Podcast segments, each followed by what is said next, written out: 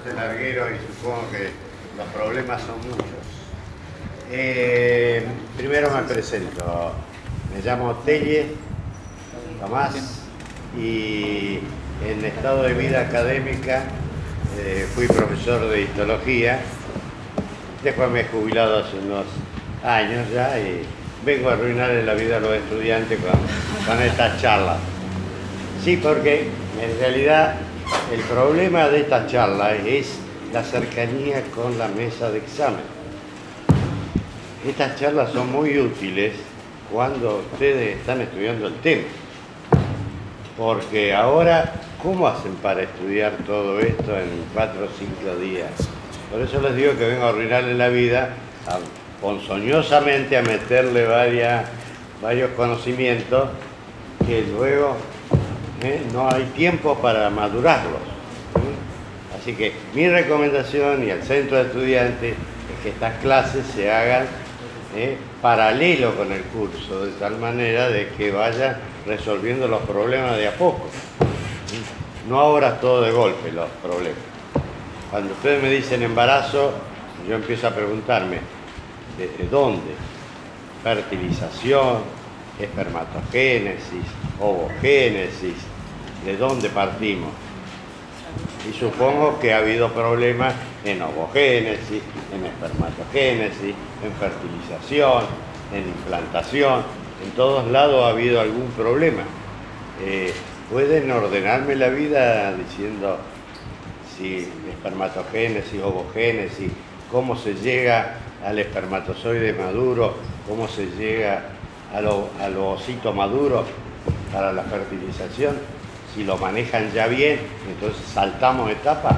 Sí. ¿La manejan bien? Bien. Entonces vamos al encuentro entre el espermatozoide maduro ¿eh? y el ovocito. Si es así, si ya más o menos manejan, ¿qué carga génica llevan cada uno? ¿Mm? ¿Quién? ¿Los dos?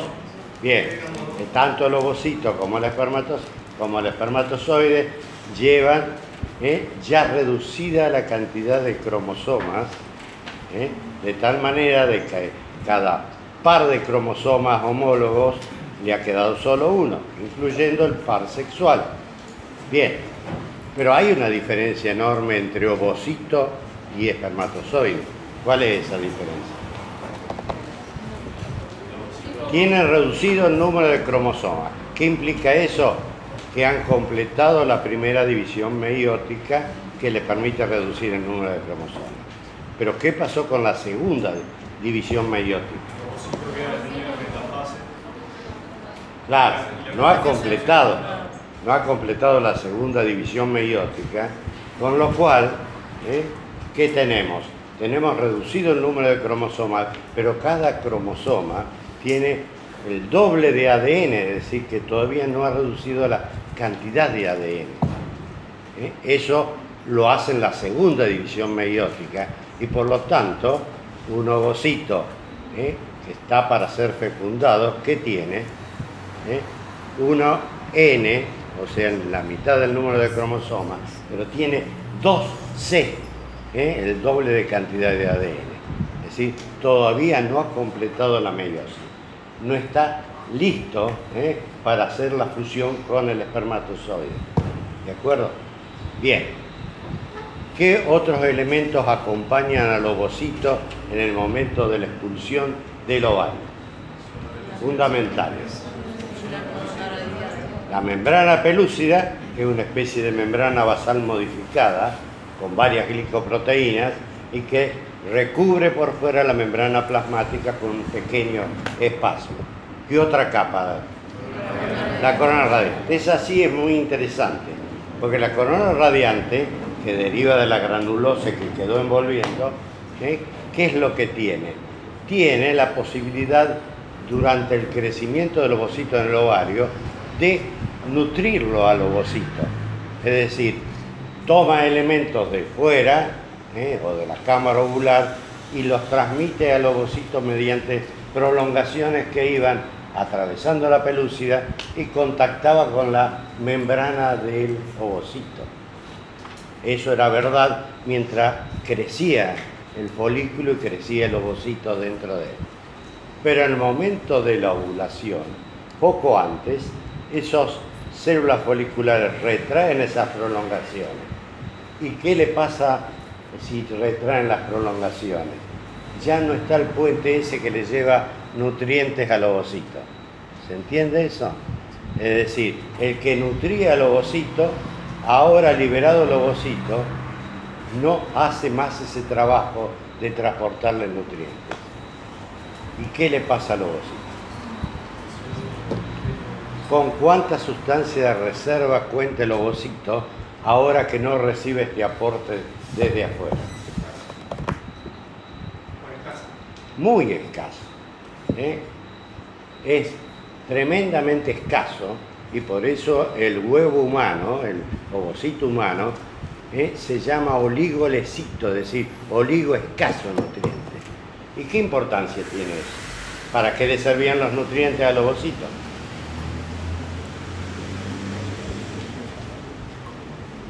¿Para qué sirven los nutrientes? Una parte se destina a energía, ¿eh? por ejemplo, glucosa o derivado de hidratos de carbono, y el otro para aumentar su masa. Si tiene escasos nutrientes, el primer trabajo es de dónde obtengo la energía para mantenerme con vida. ¿Mm? Cuerpo polar. No, no, se fagocita al cuerpo, al primer cuerpo polar.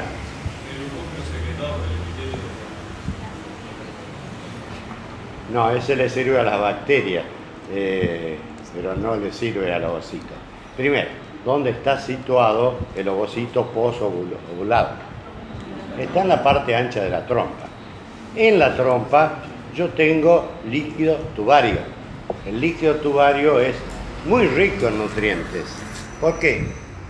Para ese momento del ciclo tubario, las células secretorias tubarias están produciendo gran cantidad de nutrientes y entonces por fuera de la corona radiante yo tengo enorme cantidad de nutrientes, pero no pueden pasar porque la corona radiante se ha transformado en una cáscara que no les permite el pasaje de nutrientes al ovocito.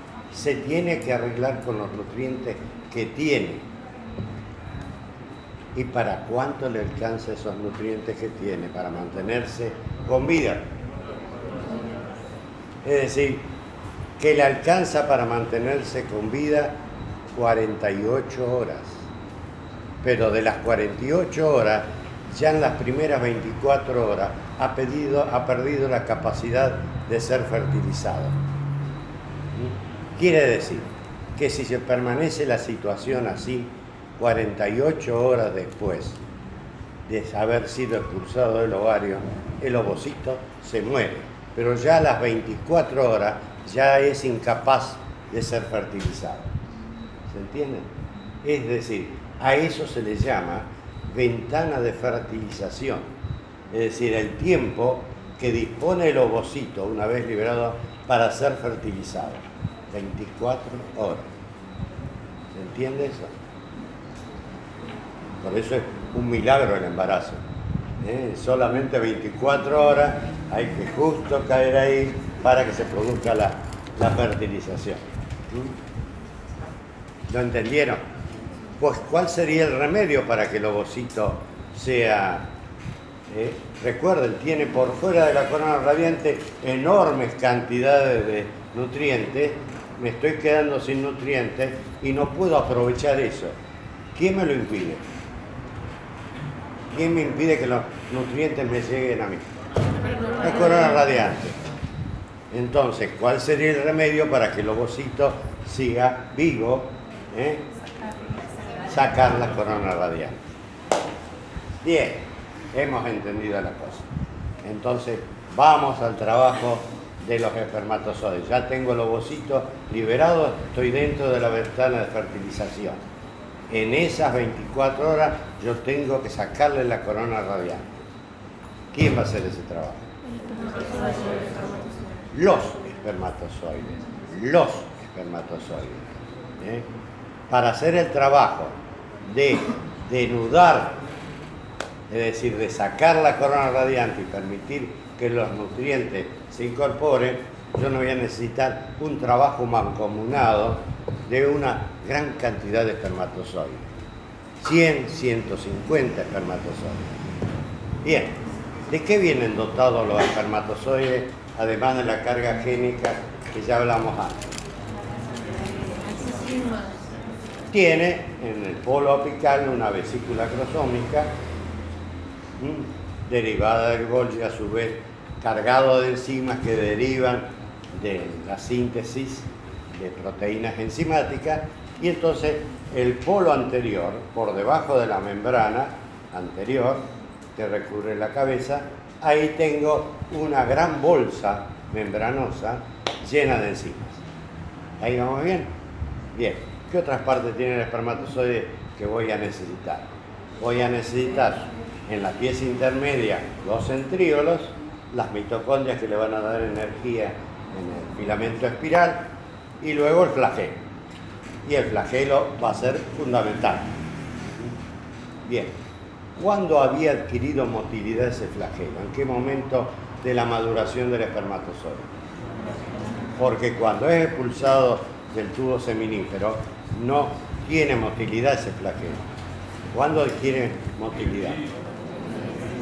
En la porción proximal del epidídimo que corresponde al cuerpo del epidídimo. En esa porción, y gracias a secreciones de las células que revisten el epidídimo, ¿eh? se producen dos fenómenos. Uno es que el filamento adquiere una cierta maduración y adquiere motilidad. Tienen mi movimiento móvil. Un bandeo ¿eh? Que le permite ya moverse algo, pero no muy rápido ni muy fuerte. ¿eh? ¿Estamos? El otro elemento que se adquiere en el epidídimo ¿eh? es la presencia en la membrana plasmática del eh, espermatozoide de receptores para reconocer a la membrana del ovocito. Esos dos fenómenos corresponden a la maduración. Bien, luego expulsado ¿eh? por las vías seminíferas al exterior ¿eh? y habiendo caído en el fondo del saco vaginal, intentan penetrar por el cuello uterino. Mientras transcurre este largo viaje, que es toda la cavidad uterina, cuello y cuerpo, ¿eh? para llegar a la trompa, al tercio externo de la trompa, que los moviliza.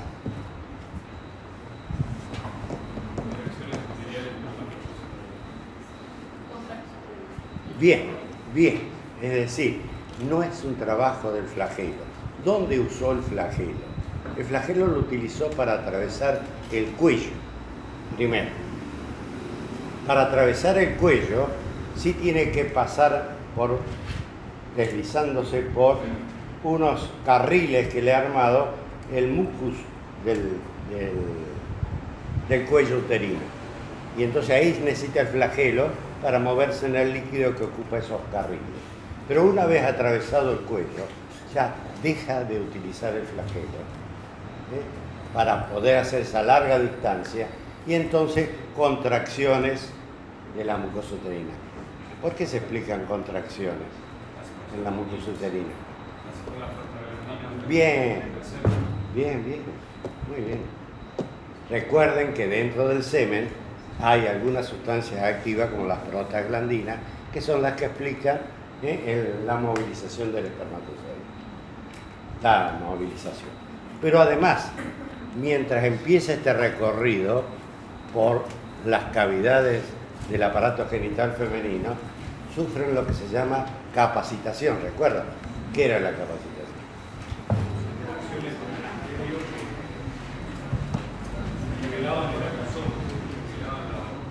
Empezaban a producir modificaciones en la membrana plasmática que recubre la vesícula crosómica. Ahora vamos a hablar un poco de esas modificaciones. porque hablan de algunas pérdidas de proteína en, la membrana esa. ¿eh? Ahora vamos a hablar. Pero el segundo fenómeno que ocurre es el aumento de la movilidad, de la motilidad del flagelo. El flagelo ahora se vuelve hipermótil ¿eh? y entonces ya el flagelo ya no hace así, sino que hace así. ¿Eh? ¿Eh? Es un movimiento turbo. Eso genera mayor velocidad en dirección cefálica, pero mayor fuerza cuando encuentre algún obstáculo. ¿Se entiende eso? Bien, ahora, no van a utilizar ese movimiento hasta que no estén cerca del ovocito. Bien, vamos a las movilizaciones de la membrana plasmática. En la membrana plasmática que reviste toda la cabeza del espermatozoide, yo tengo proteínas intrínsecas a las cuales están asociadas las proteínas que se le agregaron en el epididio. Y entonces tengo receptores hacia la membrana vitelina en todo el contorno del, ovocito. Lo que está pasando durante la capacitación es que las proteínas estas, receptores, dejan el polo anterior. ¿Recuerdan la capacidad traslatoria de las proteínas en las membranas plasmáticas? Que las proteínas podían trasladarse, se trasladan y se sitúan exclusivamente en la membrana que está por detrás de la vesícula acrosómica. Y entonces no se pierden estos receptores, sino que se trasladan. ¿Por qué? Porque en el momento en que empiecen a hacer su trabajo, esa membrana va a desaparecer. Y entonces esas proteínas se movilizan para no perderse y se trasladan hacia la región post-acrosómica. Ahora, en esa membrana que está situada por delante, ¿qué tengo? Primero tengo en el glicocáliz, tengo una enzima que ha quedado ahí expuesta en la parte externa. Esa enzima que tengo es hialuronidasa. Está en la membrana plasmática ¿eh? que cubre la vesícula crosómica. Y también tengo algunas proteínas receptoras que han quedado después de trasladarse las que hablábamos hacia la vesícula crosómica. Así que tengo, por un lado, eh, en el polo anterior, segundo, tengo eh, proteínas eh, receptoras en, ese, en esa membrana. Y ahora vamos a empezar el trabajo. Dijimos que para hacer el primer trabajo tienen que llegar 100 a 150 espermatozoides. ¿Se dan cuenta la diferencia enorme que tiene de tamaño el espermatozoide con respecto al ovocito? ¿Cuál es esa, esa diferencia de tamaño? Por lo tanto, tiene que exceder qué, qué tamaño. La visión humana de una persona que ve bien, ¿eh? una décima de milímetro. O sea, 100 micrómetros.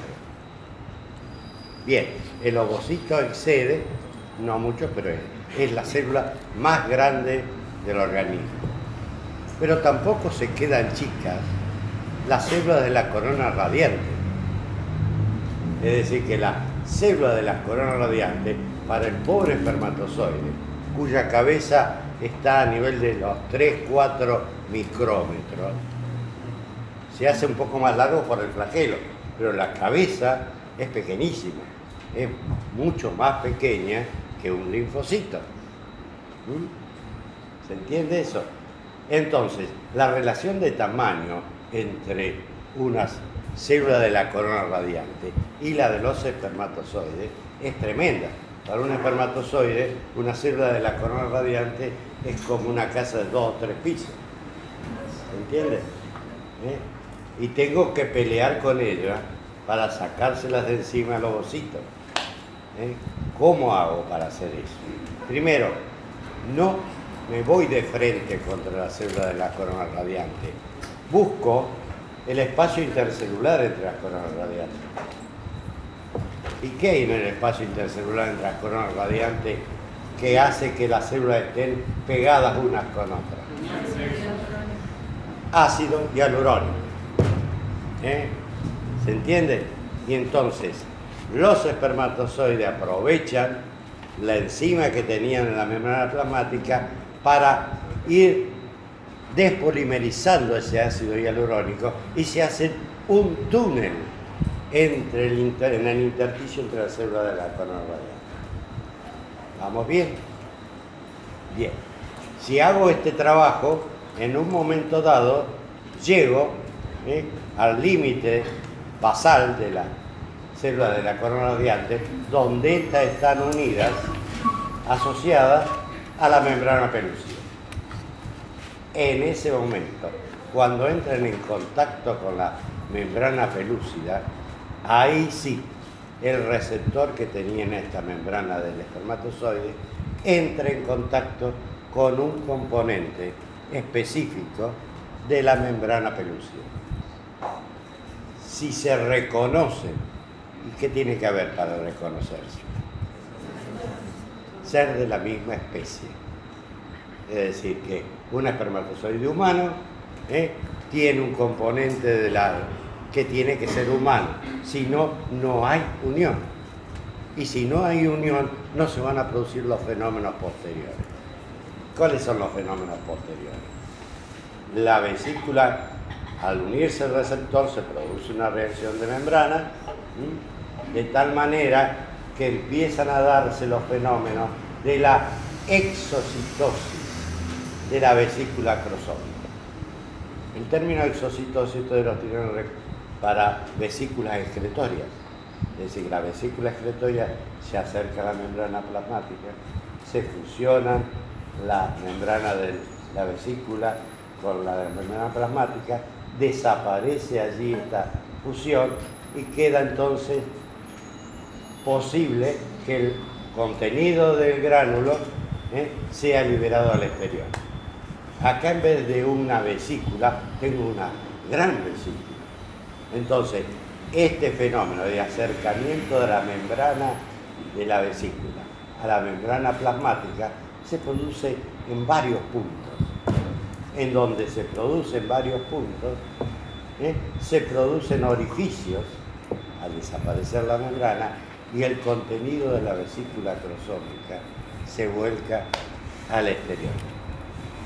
Miren dónde se vuelca el contenido de la vesícula crosómica, en donde están insertas las células de la corona radial.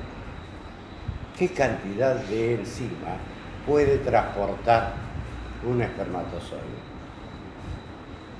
Nada. Si la, la célula chica, la vesícula más chica, la cantidad de enzima que puede transportar es mínima. Un solo espermatozoide no le haría mella eh, a las grandes células, eh, pero si tengo 150 y los 150 están haciendo este mecanismo, eh, estamos liberando la suma de todas las vesículas acrosómicas. ¿Y dónde las vuelco? En donde están insertas las células y entonces las células empiezan, gracias a la acción enzimática, hay proteasa, hay más hialuronidasa, hay una serie de enzimas que hacen que las células de la corona radiante empiecen a desprenderse.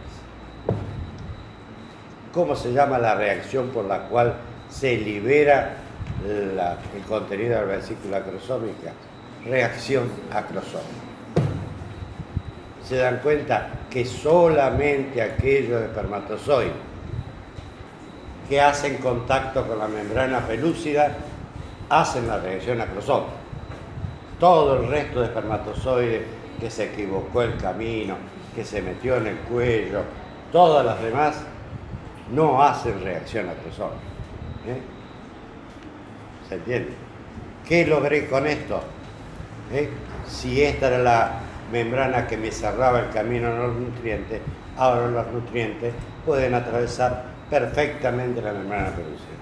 ¿Por qué? Porque esta es una membrana permeable, es tipo membrana basal.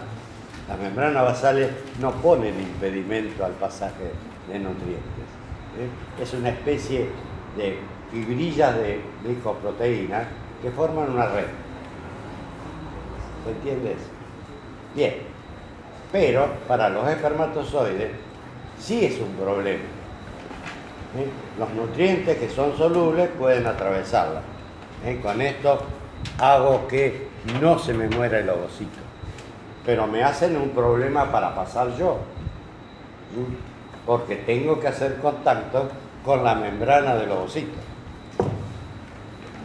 Vamos bien, vamos siguiendo el razonamiento. Bien, si yo, el cuentito que le digo, este, si yo tengo que atravesar esta barrera, puedo hacer alguna cosa como destruirla. ¿eh? Entonces destruyendo la barrera, no, pero la membrana pelúcida va a ser un elemento sumamente útil más adelante. No quiero destruirla, quiero atravesarla. ¿eh? ¿Qué me ha quedado del espermatozoide después de la reacción acrosómica? Perdí la membrana plasmática que recubría el polo anterior, pero también perdí en la fusión la membrana anterior de la vesícula acrosómica. Y entonces, ¿qué membrana me ha quedado ahora haciendo el límite del espermatozoide en el polo anterior? Me ha quedado lo que era la membrana posterior de la vesícula acrosómica. Y ahí en esa membrana yo tengo una enzima que no se liberó por estar unida a la membrana y ahora me ha quedado expuesta al exterior, que algunos la llaman acrosina. Ahora, no es una enzima que degrade, ¿eh? es una enzima que va a tener otra acción.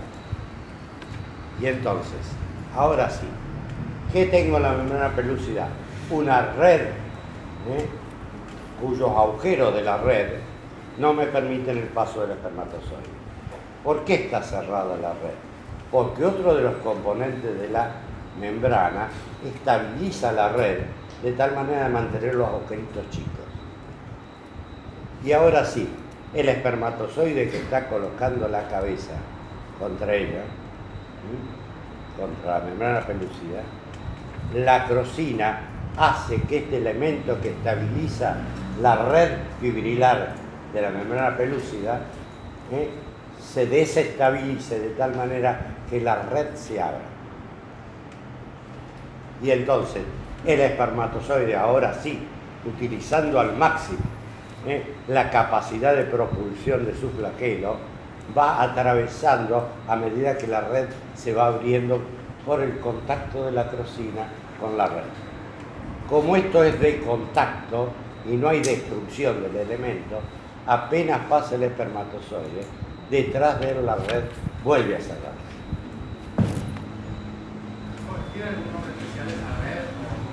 Son las glicoproteínas que se enumeran, 1, 2, 3, 4. Una actuó como ligando para el receptor de la reacción acrosómica, otra actúa como elemento de, eh, de estabilización de la membrana. Vamos, ahora sí se terminó la colaboración entre los espermatozoides. ¿eh? Ahora sí que gane el más mejor. ¿eh? Es decir, el más fuerte. El que logre atravesar la membrana pelúcida en la menor cantidad de tiempo y pase al espacio perivitelino, ese será el gran ganador. Todos los demás ¿eh? los pierden la carrera. ¿De acuerdo? ¿Eh? Entonces, ahora vean cómo algunos fenómenos evolutivos ¿eh? tienen importancia. ¿Por qué? Porque ahora el genes que transporte ese espermatozoide serán los que formarán parte del nuevo individuo. Lo que hay entonces es una selección en este caso por la mayor potencia del espermatozoide para atravesar la membrana pelúcida. ¿eh? En otro momento esa selección se hizo por otras causas, Por ejemplo, el muco en el cuello uterino es un momento de selección.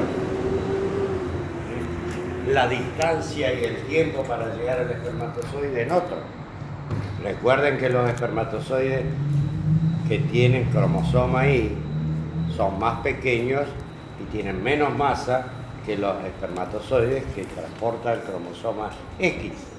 Eso significa que los unos son más rápidos y los otros en cambio tienen mayor resistencia ¿eh? y aguantan más tiempo. Y entonces ese fenómeno de distancia, tiempo de llegada, es un fenómeno de selección natural ¿eh? para ver quién llega primero al, al ovocito. Bien, pero estamos llegando al contacto con la membrana. Recuerden que acá tengo otra unión receptor-ligando, que es el receptor que tiene el espermatozoide con una proteína especial que tiene el ovocito. Si esto es así, ¿cómo hago para contactar los receptores que me quedaron en la región posacrosómica con, no le puedo poner el polo anterior, porque si le pongo el polo anterior, no tengo receptores en el polo anterior. Y entonces el espermatozoide tiene que tocar con el costado para que entre en contacto con los receptores de membrana Por supuesto, el ovocito no es malo y le facilita ese contacto. ¿Qué hace el ovocito? El ovocito genera que su membrana forme pliegues ¿eh? que son como radas ¿eh? en donde el barquito que es el espermatozoide puede tocar fácilmente con el costado. Si hay ligando, otra vez ligando y receptor de la misma especie, se produce la fusión ahora, al revés que antes, la fusión de la membrana del espermatozoide con la fusión de la membrana vitelina. En el lugar de la fusión se produce la desaparición de la membrana y entonces el contenido del espermatozoide penetra ¿eh? dentro del citosol del ovocito. Eso es fertilización. ¿Mm? ¿Qué le mete adentro el espermatozoide? una segunda eyaculación. Eyacula el contenido dentro del citoplasma. Por supuesto, el núcleo. ¿Mm? Y entonces ya ahora voy a tener ¿eh? una, un núcleo perteneciente al espermatozoide que tiene 23 cromosomas ¿eh? y digamos, uno solo de cada par sexual, pero mientras mantengo, porque todavía no he podido terminar la segunda división meiótica, ¿eh? el, núcleo del ovocito, que tiene, sí reducido el número de cromosomas, pero todavía no ha reducido la cantidad de ADN. ¿Estamos? ¿Qué otra cosa le introduce dentro? Va toda la pieza intermedia. ¿Qué va con la pieza intermedia? los centríolos, que los voy a utilizar. ¿eh? Es poco, pero es la dote que le doy al, al, ovocito. Algunas mitocondrias ¿eh? del filamento espiral y los centríolos. ¿Qué más? Meto el flagelo, meto todo. ¿eh? Es decir, la estructura flagelar, que eran las fibras de tubulina que formaban el flagelo todo va a servir, se va a reciclar y entonces eso va a ser útil para los próximos usos acromáticos que va a tener ese, esa célula. ¿Va?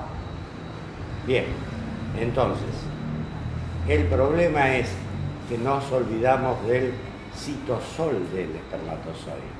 El citosol del espermatozoide, muy escaso, contiene calcio ¿Y dónde lo obtuvo el calcio? Mientras iba haciendo la capacitación, ¿eh? iba incorporando calcio ¿eh? en el espermatozoide. De tal manera que lleva como una oferta citosólica calcio. ¿Y por qué es importante esto? Porque cuál era... Sí. Eh, ¿No es se fusione la vesícula y evite la, la polispermia? No, todavía no. Sí, lo vamos a necesitar para eso el calcio, porque se va a transformar en un segundo mensajero. Pero ahora lo necesito para algo más urgente. no, no sé si tan urgente. El urgente es impedir la poliespermia. Pero lo importante es cuál era la causa de que no hubiera podido completar la segunda división meiótica el ovocito. Porque había sido incapaz. Llegó hasta la metafase de la segunda división meiótica. Todos me dijeron que estaba bloqueado en metafase. ¿Y por qué no pudo seguir más allá? ¿Qué se necesita para formar la placa metafásica eh, y luego seguir a la anafase?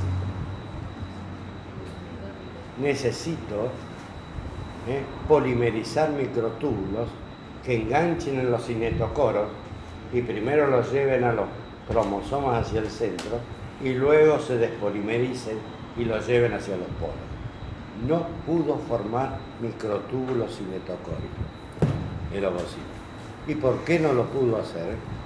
Porque se depletó de calcio, es decir, desapareció el calcio, que es muy necesario para polimerizar los microtúbulos de tubulina y entonces no pudo salir de la ni completarla la metafase. Quedaron en, en ese periodo porque no tenía el calcio necesario para hacer la metafase. Si ahora le inyecto calcio, uno de los mecanismos que va inmediatamente a producirse es que el calcio va a generar ¿eh? la polimerización de los túbulos y entonces en el núcleo va a poder seguir la división meiótica, ¿eh?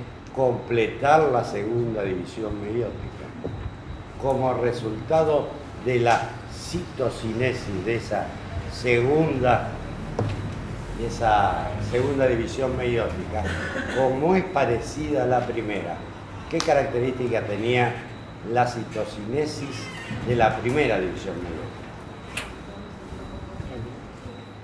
Claro, que no se producía por la parte central de la célula y daba dos células iguales, sino que se hacía muy excéntrico y entonces se formaba una gran célula que se llevaba prácticamente todo el citosol de la célula y un pequeño muñoncito ¿eh?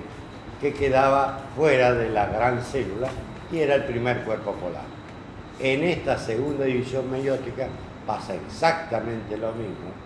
Y entonces una célula permanece con todo el, citosol y se produce la segregación, digamos, de la, del segundo cuerpo polar, que quedan ahora por debajo de la membrana pelusa. ¿Va? ¿Mm? ¿Qué otra cosa pasa? Ahora vamos a la poliesperma. El problema es que esta fertilización no acepta compañía en la fertilización. La penetración de dos espermatozoides traería dos cuadros de 23 cromosomas, lo cual haría un caos dentro de la célula ¿eh? e impediría que se formaran los, los usos acromáticos en forma normal y eso traería al poco tiempo la muerte. Es decir, que hay que impedir que nuevos espermatozoides fertilicen a los ovocitos ya fertilizados.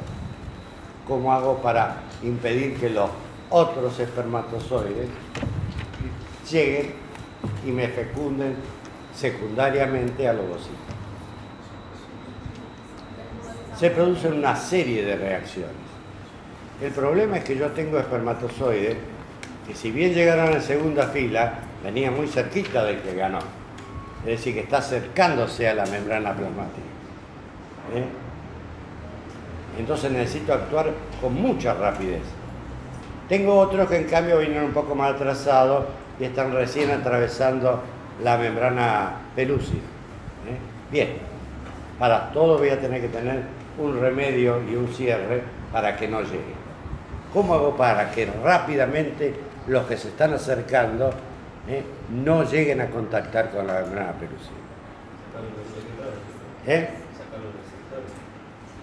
Eso me va a llevar un tiempo. Bien. Recuerden, la superficie de la membrana tiene una polaridad. ¿Mm? ¿Recuerdan? La membrana ¿eh? me separa el interior de la célula, se mantiene electronegativa y hay electropositividad del otro lado. Es decir, que se comporta como un capacitor de tal manera que separa dos sitios de diferente eh, carga eléctrica. ¿Qué pasa? Cuando yo penetro el espermatozoide, ¿qué le estoy inyectando adentro? Le estoy entrando sodio que entra desde el medio externo y también le entra calcio. Los dos son cationes. ¿eh? Si es así, ¿eh? estoy entrando cationes en un medio electronegativo. ¿Qué es lo que produzco en el punto de impacto del espermatozoide? una despolarización, como si fuera una sinapsis neuronal. ¿Mm? Es decir, que en el punto de entrada produjo una despolarización. ¿Y qué pasaba en los nervios cuando en un punto una despolarización? Se produce un potencial de acción ¿eh? que va extendiéndose por toda la membrana, de tal manera que toda la membrana ahora invierte su carga y el interior se hace electropositivo con respecto al exterior. Ese cambio de cargas es el primer rechazo a los espermatozoides que se estén acercando. Ahora, ¿qué pasa con una despolarización? Rápidamente, yo necesito ¿eh? repolarizar, porque la célula no puede mantenerse viva ¿eh? despolarizada. Y entonces empieza la repolarización. Para ese momento yo tengo que haber inventado otro mecanismo ¿eh? que sea más permanente que el que, del que habla.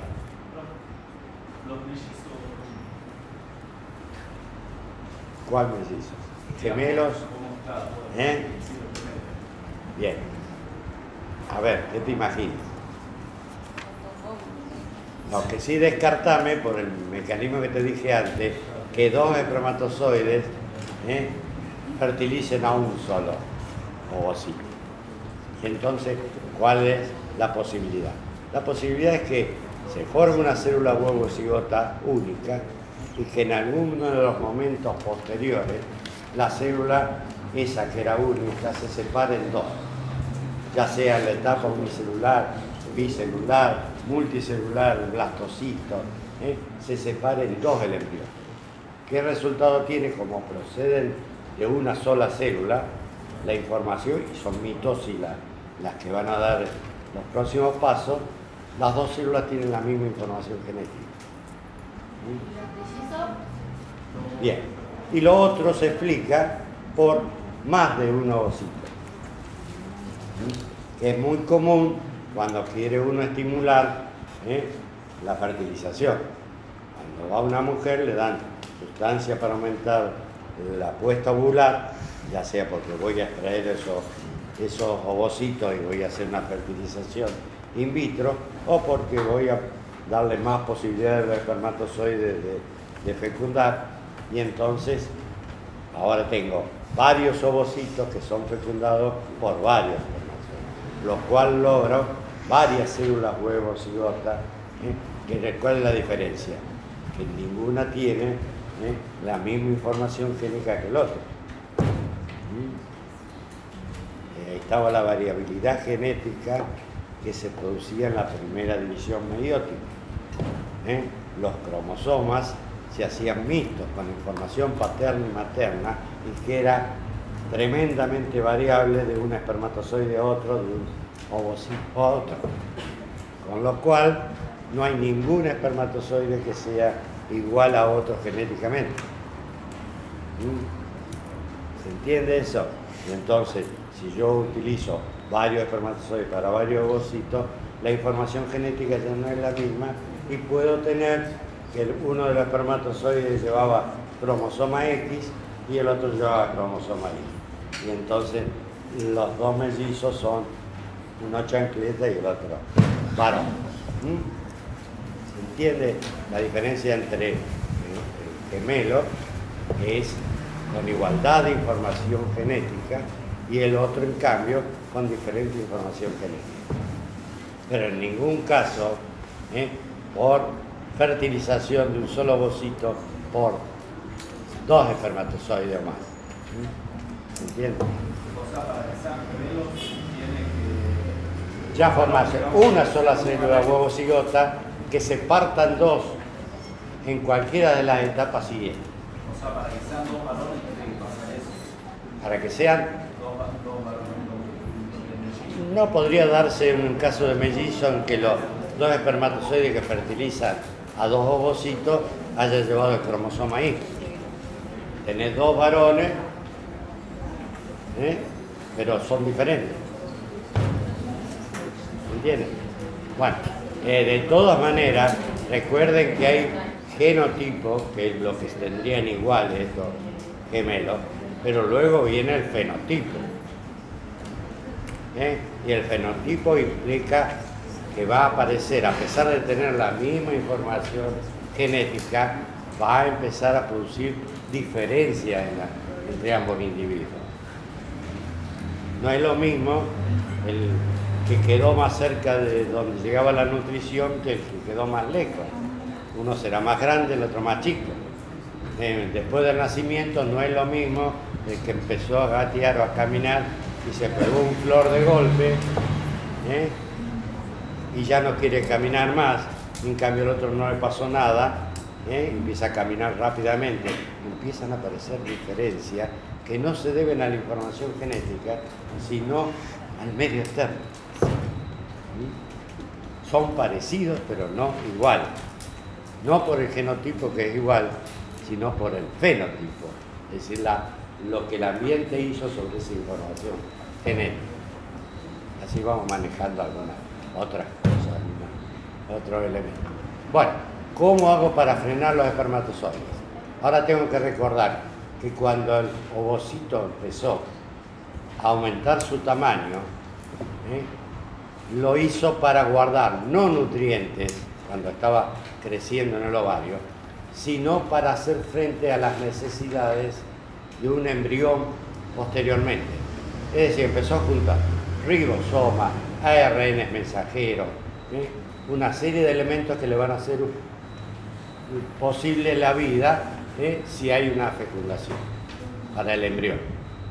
Pero entre esos caminos empezó a producir una especie de lisosomas, es decir, vesículas membranosas con enzimas en su interior que iban a situarse por debajo de la membrana plasmática del ovocito. Como están en la corteza, los llamé gránulos corticales. Y está lleno de esos gránulos corticales en todo el contorno del ovocito.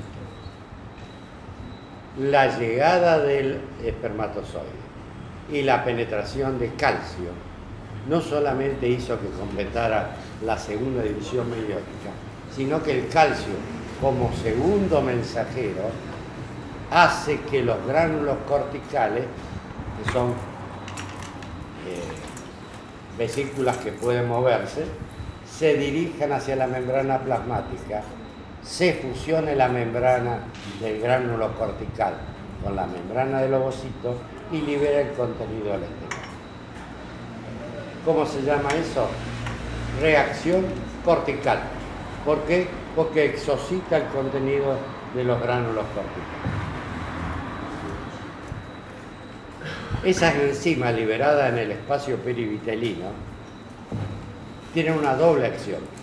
Primero, sobre la superficie del ovocito, y entonces algunos receptores ¿eh? son dañados por esta enzima de tal manera que ya no pueden unirse a espermatozoides. Pero también actúo sobre la membrana pelúcida. ¿Y qué hago en la membrana pelúcida? Cuidado, no la degrado, pero sí, ahora sí, le modifico la composición química de tal manera que ya no puedo hacer este juego de apertura, ya no dejo que la crosina pueda actuar. Y entonces el espermatozoide que no había logrado atravesarlo se queda atrancado en la membrana Ya no puede seguir atravesando. ¿Cómo se llama este fenómeno? Reacción de zona. Zona por zona pelúcida. ¿eh? Zona, que es el otro nombre que recibe la membrana pelúcida. Pero la membrana permanece intacta. Recuérdenlo, es fundamental. Vamos. Eso es bastante permanente, pero no totalmente permanente, porque pueden seguir apareciendo algunos receptores en superficie. ¿Cómo hago para eliminar todos los receptores de superficie? Son tanto los gránulos corticales que se fusionan con la membrana plasmática. ¿Qué pasa en esta fusión? La membrana del gránulo ¿eh? se une a la membrana plasmática. Son tantos los gránulos corticales que se exocitan que prácticamente lo que hago es reemplazar la membrana del ovocito por la de los gránulos corticales. Y esa membrana de los gránulos corticales no posee receptores para espermatozoides. Quiere decir que a partir de ese momento no hay más receptores para espermatozoides en la membrana plasmática. ¿Cómo se llama esa reacción? Reacción vitelina. Así tengo reacción cortical, reacción de zona y reacción vitelina. Y esta sí que es permanente. No hay más posibilidades de que un espermatozoide penetre en el óvulo.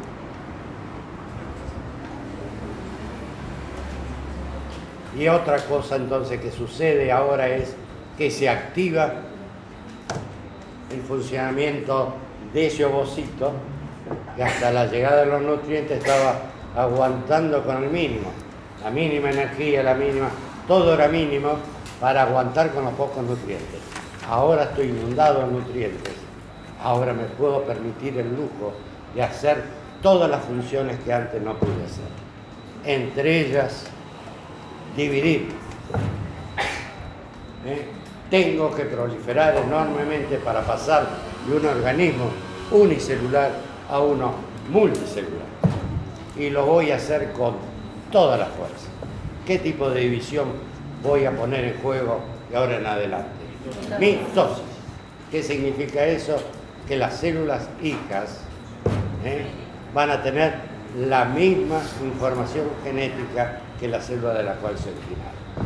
Lo cual quiere decir que en ese fenómeno de división, todas las células, neuronas, epiteliales de digestivo, todas van a tener la misma información genética.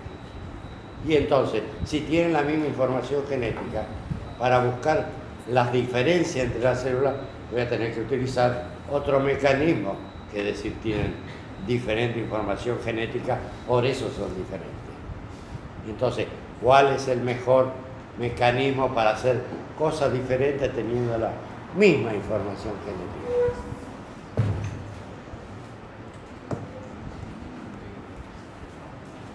¿Por qué llego a ser una neurona y no una célula gástrica? Tengo la misma información genética, ¿por qué no soy igual? Porque, vuelta a eso, el medio va a ser que algunos sectores de mi genoma se desbloqueen, en cambio en el otro, como no están en ese medio, no se van a desbloquear. Entonces este va a generar una proteína diferente a él. Y entonces las células empiezan a ser diferentes, no por la información genética, sino por lo que está ocurriendo en el medio, que actúa desbloqueando genes específicos en cada una de las células. ¿Mm? Lo que se llama transcripción diferencial, es decir, desbloqueo de genes específicos para cada una de las variedades de células, que depende de las condiciones del medio. De que algún modulador biológico actúe en esta célula y no llegue a esta otra. Entonces acá se desbloquea un gen, acá no. Acá se produce una proteína específica, acá no. Eso las va tornando diferentes. Pero todas tienen la misma información genética. Bueno, empiezan las divisiones. La primera división, ahora vamos a situarnos. La primera división dura bastante tiempo. ¿eh? Dura aproximadamente 24 horas. ¿Por qué dura tanto tiempo? Porque hay que hacer madurar los pronúcleos masculinos y femeninos que quedaron incluidos en el citosol. ¿Qué tiene el, el pronúcleo masculino que retarde esto? Que para condensar mejor en el espermatozoide, yo había cambiado la histona por otro tipo de proteína básica. Y ahora tengo que volver de vuelta hacer el cambiazo. Eso tarda un tiempo en pasar de un tipo de proteína a histona nuevamente. En el otro recién estoy, digamos, eh, volviendo atrás de la división meiótica. Entonces, tengo un periodo de maduración de los dos pronúcleos. Ahora, antes de que se mezclen las dos informaciones, los dos pronúcleos hacen S.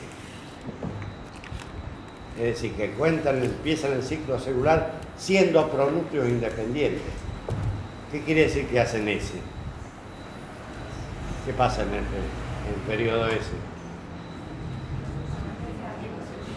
Duplican el ADN. ¿eh? Y entonces, de tener 1N, 1C en cada pronúcleo, ahora empieza a tener 1N, 2C.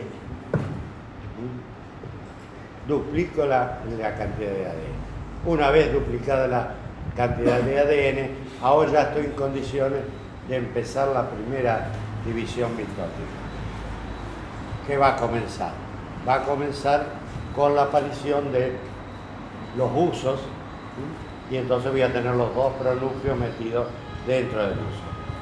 ¿Cómo empieza la prometafase? Empieza a desaparecer la envoltura de los dos pronúcleos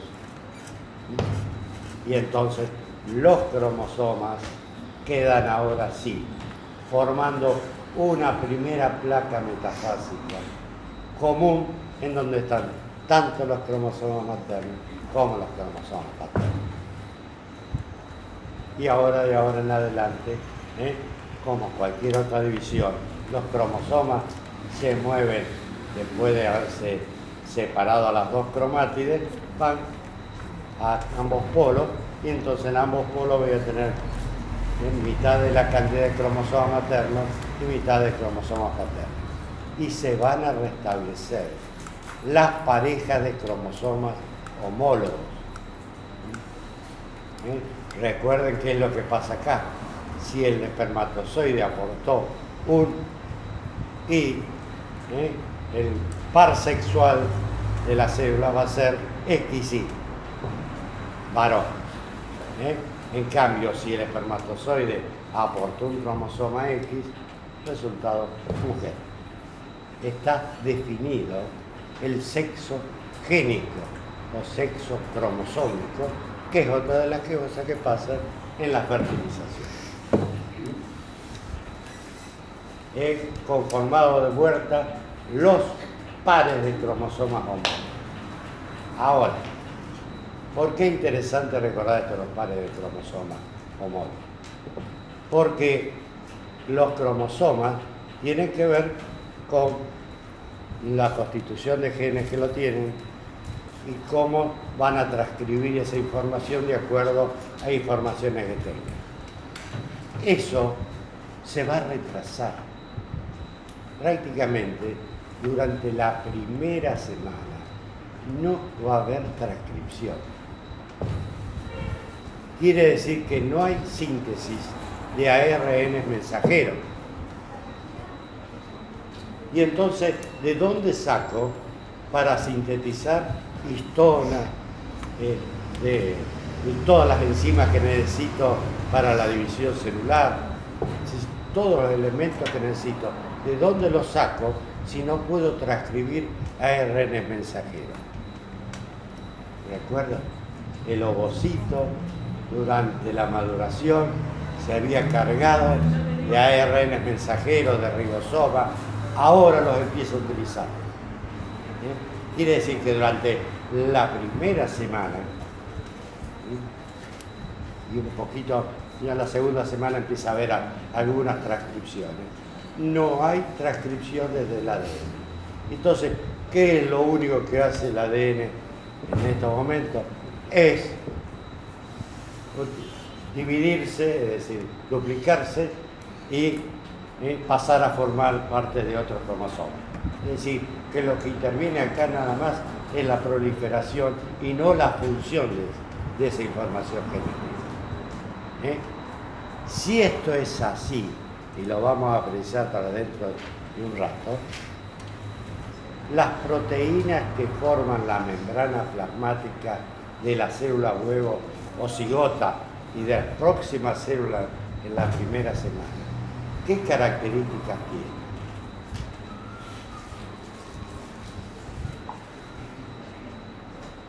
Si no ha transcrito nueva información. De la madre. Entre ellas, las glicoproteínas que forman ¿eh? la parte externa de la membrana plasmática o sea, el glicocali. ¿Y por qué es importante esto?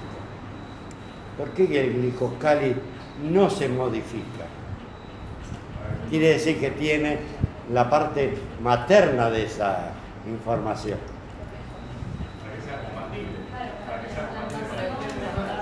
Bien, es decir, para que el endometrio en el cual me voy a implantar no me reconozca como extraño, me permita acercarme ¿eh? y adherirme a él. Si no tengo la misma información génica, no me va a permitir adherirme. Sí. ¿Y qué de adherirlo? No, no reconoce el espermatozoide como puesto ya que no tiene la ¿Y cómo te crees que, que se mueren los espermatozoides ¿Cómo te crees que se mueren los espermatozoides?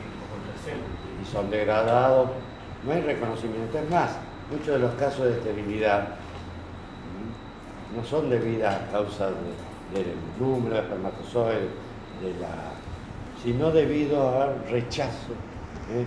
por parte del, del epitelio. Los, a ver si entendemos, el fenómeno inmune o de rechazo no se da en líquidos, no se da en la sangre, se dan los tejidos. Y los espermatozoides no penetran dentro de los tejidos, ¿eh? sino que se mantienen en la parte líquida. Esto es importante ahora, pero va a ser importante después para la célula. Es decir, que recuerden que el fenómeno inmunológico se hace en el intersticio, donde están los linfocitos T ¿eh? y los linfocitos B. En los humores no hay contacto ¿eh? entre el sistema inmune, los linfocitos que están en la sangre, no reaccionan con los, ¿eh? con los, los antígenos. Bueno, pero después lo vamos a ver. Este, estábamos en que lo único que va a hacer entonces la información génica es duplicarse y pasar a formar parte de célula hija. Pero hay otro fenómeno. Es tan rápida la división celular después de esa primera ¿eh? que las células no tienen tiempo de generar más y recuperar el tamaño de la célula madre. Con lo cual, cada célula hija es la mitad de la célula madre. Y si no recuperan la masa citoplásmica, Las células a su vez de esa división van a ser la mitad de esta célula que ya era la mitad. Y así cada vez las células, a medida que proliferen, se van a hacer más pequeñas. Y entonces, si yo sumo el volumen de todas las células que se formaron a partir de una célula, el volumen de la suma me da semejante al volumen de la célula madre. Y el diámetro, y el diámetro no varió, están ocupando el mismo volumen. ¿Y eso cómo lo certifico? Y lo certifico porque todavía están envueltos por la membrana pelúcida y esta no deja que aumente el volumen. Y entonces el tamaño del embrión hasta la implantación, en donde se libere de la membrana pelúcida, las células van a ser más numerosas, más pequeñas. ¿eh? ¿Por qué? Porque no aumentan y recuperan el volumen de la célula madre. Por eso las células se las llama blastómeras. ¿eh? Es decir, dividen el citoplasma, pero no recuperan citoplasma, no forman citoplasma. ¿Se entiende eso? Y entonces, el tamaño que le asignábamos antes es el mismo tamaño que va a tener en el momento de la implantación. Mientras migra, ah, la primera división celular genera en la especie humana, como tiene, ya trae esa tradición, pocas sustancias de reserva, el, la citocinesis se hace aproximadamente por el plano ecuatorial. Y entonces las dos células hijas son bastante iguales también en tamaño, no solamente en información G. Y además, esas células son totipotenciales. Quiere decir que si yo las separara, ¿eh? se comportarían esas dos células como células huevo gota independientes y formarían embriones diferentes. Esto se sigue manifestando hasta prácticamente la cuarta división, cuando el embrión adquiere de 8 a 12 células. Quiere decir que las células no muestran ninguna diferencia entre sí. Es más, si yo las separara, cada una de esas células separadas debería dar un embrión completo. Pero, mientras van haciendo este fenómeno de división y aumentando el número, yo la tengo que meter dentro de una pelota. En un momento dado, esa pelota ya no permite que todas las células se sitúen en contacto con la membrana pelúcida. Algunas células me quedan en la parte central. Sí, entonces tengo dos fenómenos.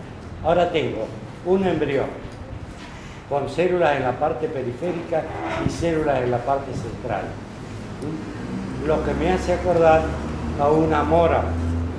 Y por eso el estadio este, donde tengo células, todo es célula, pero células dentro y células en la parte externa, lo llamo mórula.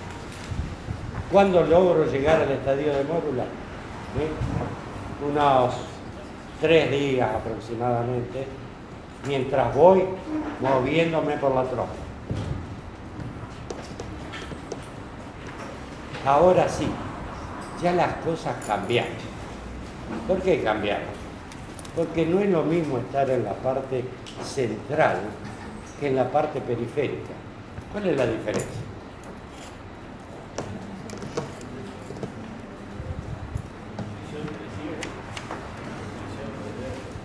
¿Qué le pasa a la nutrición? Claro, la nutrición viene de, del líquido de, la trompa. Tiene que atravesar la membrana pelúcida, no hay problema, pero luego encuentro las células periféricas. Tengo que pasar por las células periféricas y llegar a la parte central. Los de las células periféricas no son bobos. Me quedo yo con los con lo mejor y te dejo pasar a vos lo peor. Con lo cual, yo estoy en mejores condiciones de reproducirme que las que están en el interior. Resultado, si yo estoy en mayor cantidad de reproducirme que las que están en el interior, ya se estableció una diferencia entre las células. Y ya puedo llamar a la célula de forma diferente. Llamo una masa celular externa ¿eh? y una masa celular interna. ¿Y qué me está estableciendo esto ya? ¿Cuál va a ser el futuro de esa célula? Ya sé que las células que están situadas en la parte externa no van a formar el embrión, van a formar las membranas placentarias, las que van a tener que ver con la nutrición del embrión. Y en cambio, las células estas maltratadas con menor nutriente en la parte central van a ser las que van a terminar formando el embrión. ¿Entiendes? Es decir, que la diferente localización hace que las células que eran iguales ahora empiecen a ser diferentes. Aún sin haber transcrito cosas diferentes. Son diferentes por la potencialidad que van a tener. Si estoy mejor nutrido y me divido más rápido, las células de la masa celular externa ¿eh? generan más células hijas y aquí habíamos dicho, a mayor división, el tamaño de la célula se hace más chiquita. Quiere decir, la masa celular externa tendrá más células, pero va a tener ¿eh? menor tamaño. Mientras que las células de la parte interna ¿eh? van a tener menos divisiones, se mantendrán más grandes. Pero además, al ser más las células de la masa celular externa, empiezan a pegarse una contra otra. ¿eh? y a facetarse de tal manera de que aparezca ya como un epitelio. Mientras que en cambio las células de la masa celular interna son más bobotas, todavía permanecen esféricas, no están unidas unas con las otras. ¿eh? ¿Se dan cuenta? Ya que está formando la masa celular interna, empieza a formar un epitelio. ¿Y qué es lo que hacen los epitelios? ¿Para qué están los epitelios? Para formar membranas que diferencien dos medios. Entre esas funciones, si va a haber intercambio, el epitelio se mantendrá delgado, pocas células, ¿eh? pero tendrá mecanismos que empiezan a dirimir qué es lo que dejan pasar y qué es lo que no dejan pasar. Ya en esta primera etapa, esa función la está cumpliendo la masa celular externa. Lo que va a ser con el futuro la membrana placentaria. ¿Se entiende hasta allí? Bien. Poco antes de llegar al útero, a la cavidad uterina, el embrión queda macizo, empieza a cavitarse. ¿Qué significa eso? Que en el embrión que tenía células en la parte central, ahora en esa parte va a aparecer cavidad, una cavidad. Primero serán cavidades múltiples, luego se fusionan para formar una sola cavidad. Ahora, la cavidad ocupa el lugar que antes ocupaba la masa celular interna. ¿Dónde fue a parar la masa celular interna? Fue desplazada hacia un polo.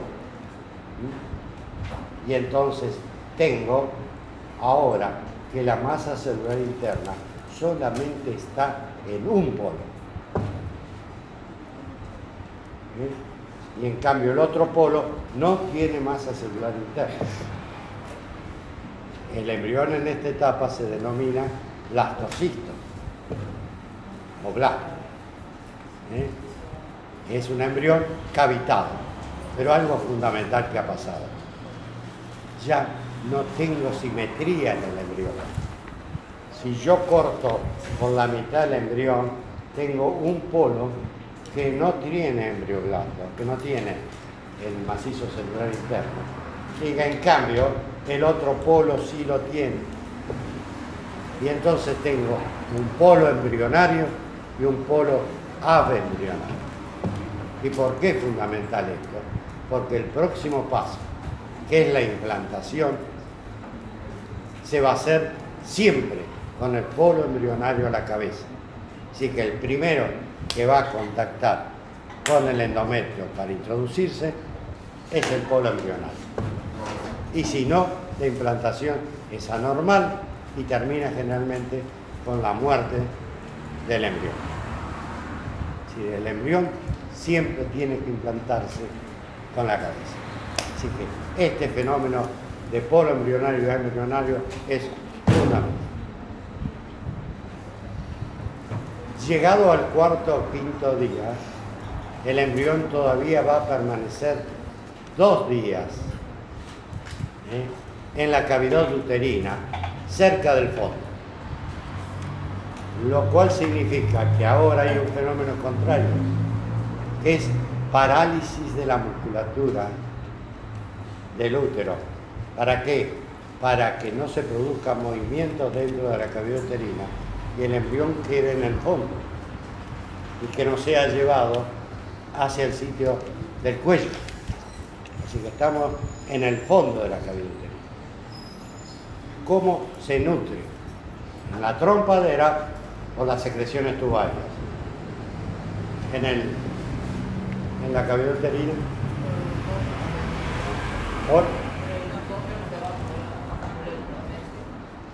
Sí, no es, no es glucógeno en, realidad, sino que una serie de nutrientes en los cuales hay glúcidos, pero no glucógeno como en el caso de la vagina. ¿Mm? Pero son glúcidos, eso es el mucus que segregan las glándulas uterinas. ¿En qué periodo del ciclo endometrial me encuentro? Secretorio, en el máximo esplendor del endometrio. espesor? ¿Eh? ¿Cómo? Hagan juego, señores. Hagan juego. Empezó 5 milímetros. Tengo 5 y 20. Tengo 5 y vendo como los matadores. Un poquitito más, 6, 7 milímetros. Colchoncito, ¿eh? Bien, ¿cómo está constituido ese endometrio? Estamos en pleno periodo secretorio. Bien, tengo dos zonas muy diferentes, que era la capa basal y la capa funcional la capa basal, donde tenía la parte final de la, terminal de la glándula, ¿eh? pero fundamentalmente ahí la circulación era por los vasos rectos que no se destruían durante la menstruación. Bien, capa basal. Y la otra la capa funcional. ¿Qué espesor le asignó a una y a otra? De los 6-7 milímetros que tenía, ¿cuánto le asignó a una y a otra? En esta matemática tenemos.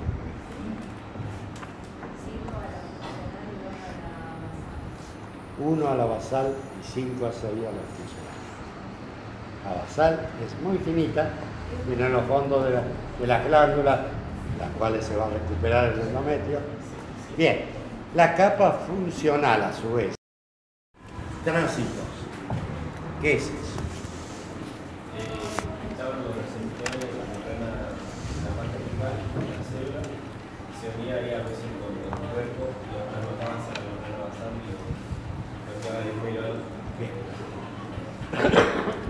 Primero, ya no es una endocitosis común, sino que es una endocitosis específica, que la hace el sincicio.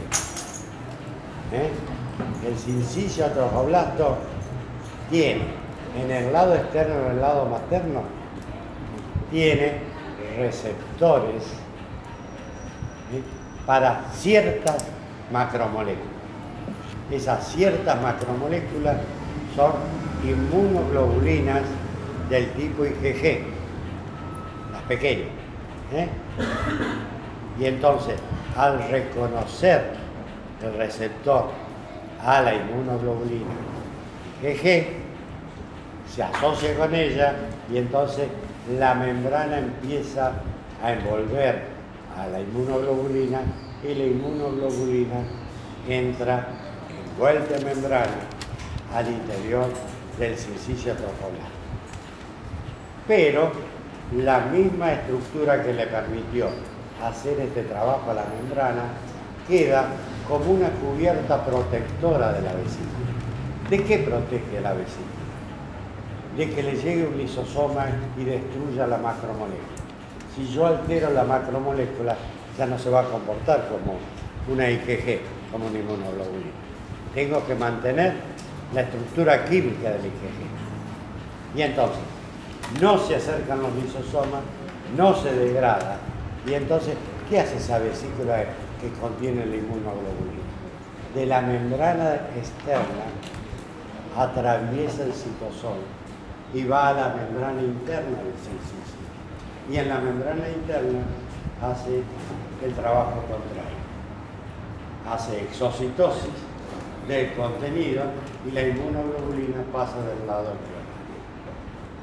¿Para qué le será útil al embrión?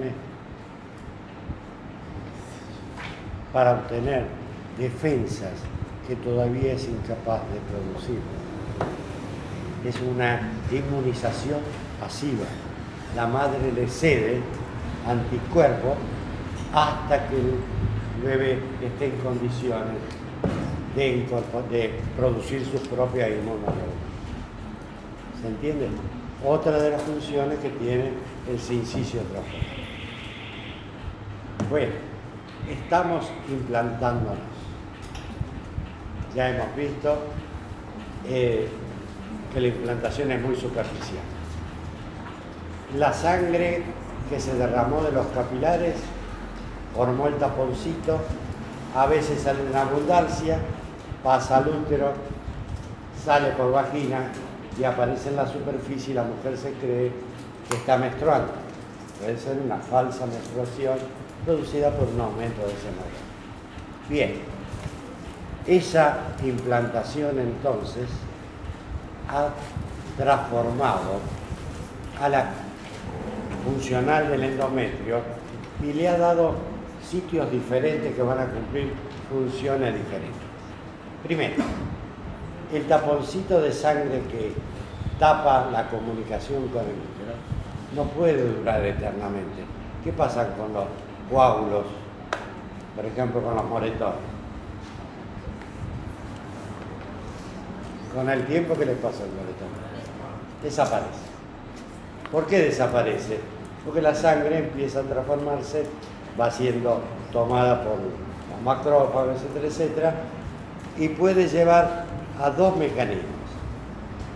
O el hematoma destruyó los tejidos y los tejidos no se reproducen y entonces se reemplaza por una cicatriz al tejido muerto y ya no va a cumplir funciones. O la reparación de ese coágulo lleva a que el tejido vuelva a adquirir las características normales y cumpla la función. Acá en el taponcito este ocurre esto último. ¿Qué significa? Que a medida que va desapareciendo el taponcito, el tejido endometrial que lo rodea prolifera y vuelve a restablecer el endometrio, ¿eh? tapando definitivamente el agujero. ¿Qué, ¿Qué lo cubrió? El epitelio reparó, el estroma reparó, y pareciera que ahí no entró nunca nadie. Pero ahora me han quedado tres zonas diferentes de capa funcional.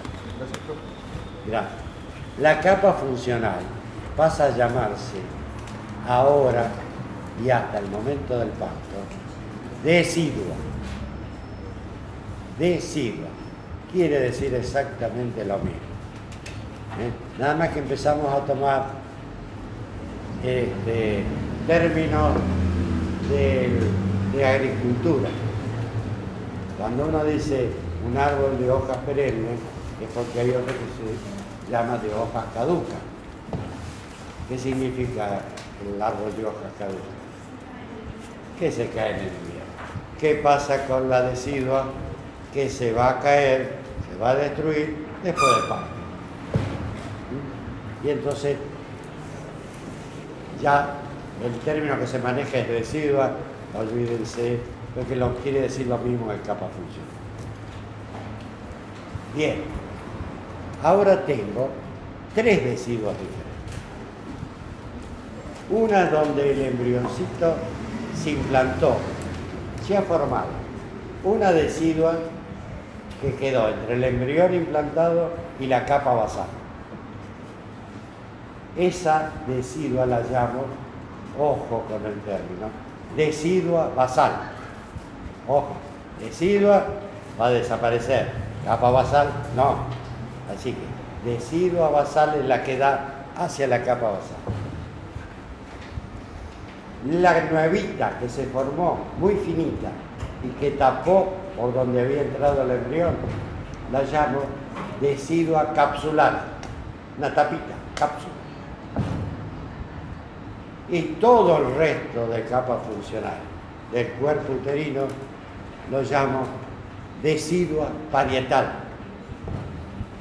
Acá tomo el nombre de una cerosa. porque Cuando el embrión empieza a crecer, va a cubrirse con la capa, la, la capsular, que va a ser como la visceral del hombre la otra, la parietal, está por, rodeando todo el resto del útero, y la cavidad, la cavidad virtual del útero.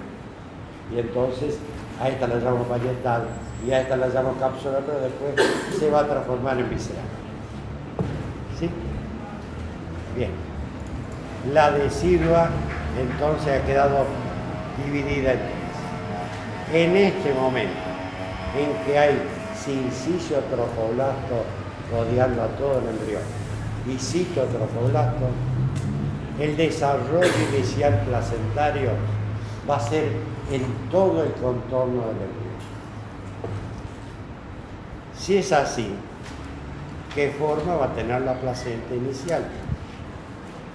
Si está rodeando a todo el embrión.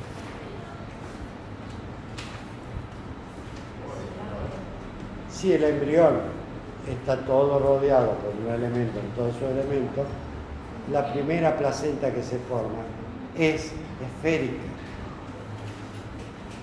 ¿Y la adulta? Discoidal. ¿Cómo llegó de la placenta esférica a la discoidal? Si a la placenta esférica la hago desaparecer en uno de los polos y la reduzco al otro polo, de esférica va a pasar a ser un disco. Ese es el fenómeno que va a suceder para pasar de primitiva.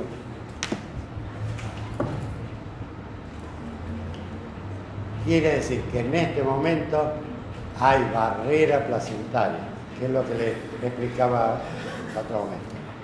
Ese fenómeno de que las membranas del sincicio van a ser la barrera que decide qué es lo que entra y sale del embrión, comienza en la segunda semana de desarrollo. Miren qué temprano. Pero va a seguir siendo la misma hasta el final del embarazo.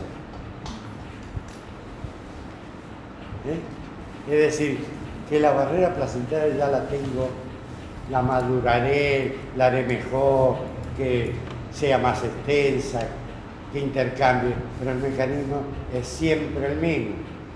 Es la barrera de la membrana la que va a decidir qué es lo que entra y sale del embrión. Segunda semana hasta el final del embarazo. Bueno, vamos a los cambios que se producen en, la, este, este trofoblasto en la segunda mitad para que empezar a explicar. Cuando el sincicio está penetrando, dijimos que destruye los capilares. ¿Qué deje sin destruir? Destruir las células preresiduales del estroma, destruir la célula epitelial, la glándula. ¿Qué no he podido destruir en mi avance? ¿Qué me ha quedado?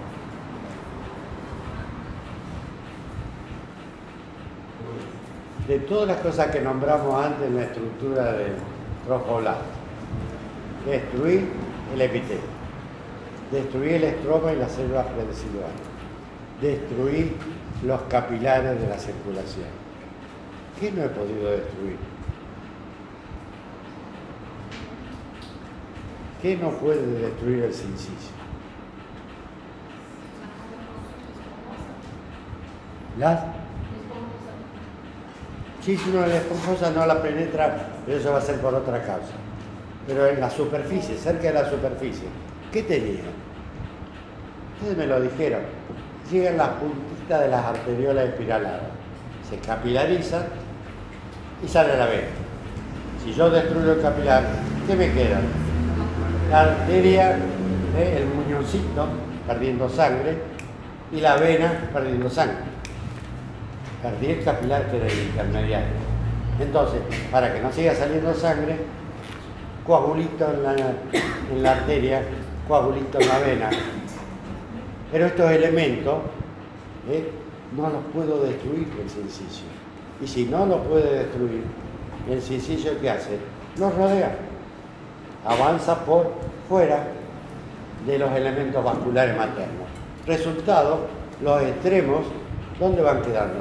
Como metidos dentro del sencillo trofolato. ¿Y cómo es la superficie del sencillo trofolato? No es una superficie pareja de avance.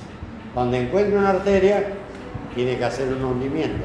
Entonces, la superficie del sencillo toma un aspecto velloso.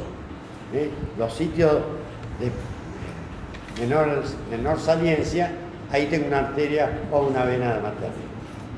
¿Se entiende? Entonces me va quedando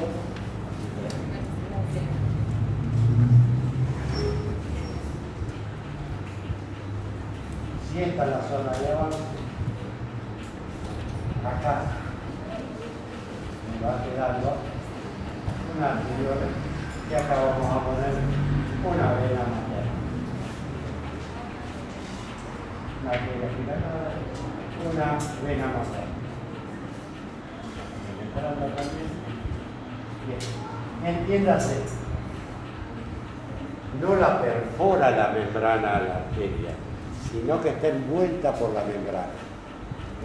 La membrana esta le forma una capa así alrededor. Parece que estuviera metida en el citoplasma del sincicio, pero no está metida. Lo mismo con la B. Ahí vamos de acuerdo. Sí, ahora vamos a poner el citoplasma.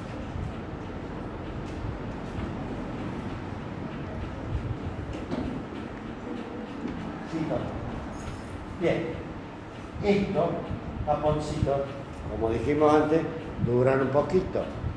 Empieza a deshacerse el coagulito. Si es así, empieza a escapar plasma de la anterior y de la vena. Resultado, si la membrana plasmática lo rodea, hace como una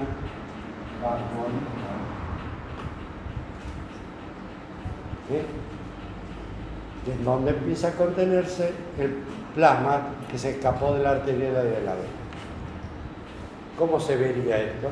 Como vacuolas, como cavernitas dentro del, este, en la parte media del sincillo trofolar. Se las llama lagunas y esto hay un periodo lacunado. ¿En qué tiempo? En el mitad de la segunda semana. Estamos volando con los acontecimientos. ¿Va? ¿Se entendió esto? Bien. Acá tengo retículo endoplástico y entonces una vacuola empieza a comunicarse con puentes membranosos con otras vacuolas. y se genera un sistema lacunar ¿eh? que reúne todas las vaporas, ¿eh? una especie de circuito membranoso en la mitad del circuito ¿Entiende? Este es el momento grosero. Dígame si lo entienden o no. Esta parte que es la de avance del sencillo no tiene cavidad. Esta parte que es la que da el citoplasma no tiene cavidad. La parte media ahora está ocupada por un sistema membranoso lacunar que se comunica con todo. Y entonces, ¿qué relación hay entre el citosol de esta zona compacta y esta? Cordones de sincicio topolato que unen las dos zonas compactas. Todo esto está tapizado con membrana. ¿Qué membrana? Membrana de sincicio topolar. O sea, membrana del embrión. Es decir, que este sistema lacunar está rodeado de membrana del sincicio topolar. En este momento, el orificio se abre y la sangre materna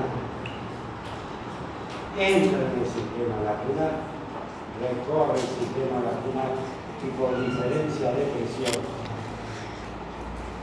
entra en la vena. ¿Qué he logrado?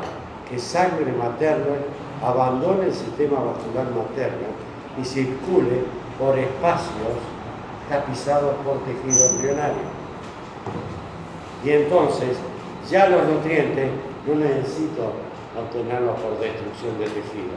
Directamente lo tomo de la sangre materna. Que tiene que atravesar la membrana del sencillo controlar. No es el conocimiento de ustedes, pero en el sistema vascular hay un elemento importantísimo que impide que la sangre se coagule dentro de la base. Ese elemento importantísimo es el revestimiento endotelial de la base. Las células epiteliales que revisten los vasos son al mismo tiempo una protección contra la formación del coágulo dentro de los vasos. En este caso, la membrana del sencillo trofolato funciona exactamente igual que el endotelio de los vasos. Es decir, impide que la sangre se este, coagule en el interior del sistema canalicular. La nutrición deja de ser histotrófica para al final de la segunda semana ser hemotrófica y así va a seguir hasta el parto. ¿Entienden? Así que embriotrófica, histotrófica en el comienzo de la segunda semana y hemotrófica en la segunda mitad de la segunda semana. ¿Esto se entendió? Bien. Si esto se entendió, en realidad ahora voy a hacer esto. Cuando yo digo que tengo una laguna, no laguna, en realidad por la laguna está circulando que sale materno. ¿Qué está formándose en esta segunda semana? La circulación útero-placentaria, circulación de sangre materna. ¿eh? Es decir, segunda semana, comienzo de la circulación ¿Por dónde circula en la placenta la circulación materna? Por las cavidades, es decir, por fuera del tejido, del tejido embrionario. Sangre materna. Ahora, esto que parece aislado es por efecto del corte. En realidad, esta está asociada con esta, por ambos lados. En realidad, si yo hiciera un corte así, esto sería una especie de isla rodeada por el sistema canalicular. Quiere decir, tengo una especie de columna de silicio trofonado que me ha quedado en varias partes, uniéndome una placa maciza, la de la que está penetrando al tejido materno, y otra, la zona del citotrofola. Esta columna es el origen de los troncos velocitarios. ¿Eh? En este momento está constituida exclusivamente por sincicio. Pero en la misma segunda semana, el citotrofolar comienza a avanzar, como citotrofolar y penetra por el centro de la columna, decir, que avanzó por acá. Y en el corte transversal, ahora el citotrofolar estaría situado en el centro del que repetirlo de vuelta. ¿Se entendió el sistema lagunar? ¿Cómo se reunían las lagunas para formar un sistema canalicular? Entonces, en el esquema, yo no tengo vesículas aisladas, sino que esta se comunica con esta y esta con esta y me deja entonces un cordón de sincicio cortado transversalmente aparecería como una isla rodeado por el espacio perpendicular ¿sí? al principio es exclusivamente de sincicio pero para el final de la segunda semana el citotrofoblasto avanza por el interior de los troncos y se forma el tronco velocitario primario. Tronco velocitario primario. ¿Qué tejido lo forma? Sincicio y ciclo. Trofolasto nada más. ¿Qué tejidos son? Los dos son tejidos epiteliales. Así que el tronco velocitario inicialmente es epitelio. Los epitelios son buenos para difundir nutrientes mal. Los epitelios no están hechos para difundir. Los para formar membranas de intercambio, pero no para difundir. Para difundir, ¿cuál es el tejido que? El que tenga abundante sustancia intercelular, el tejido conectivo. Pero como el tejido conectivo va a tener alguna diferencia con el embrionario, no lo voy a llamar tejido conectivo, lo voy a llamar seco. ¿eh? Es decir, el primer tronco velocitario está constituido por tejidos que no difunden muy bien. ¿Y cuándo va a aparecer ese tejido que difunda bien? En la tercera semana. Cuando aparezca en el moderno. ¿eh? Aparece en la segunda semana, pero formando parte de esto, va a ser en la tercera semana. Y entonces voy a tener los dos elementos que caracterizan a toda zona donde hay intercambio. O sea, un epitelio que haga la membrana y un tejido conectivo que difunda lo que se intercambia en el epitelio. Bien.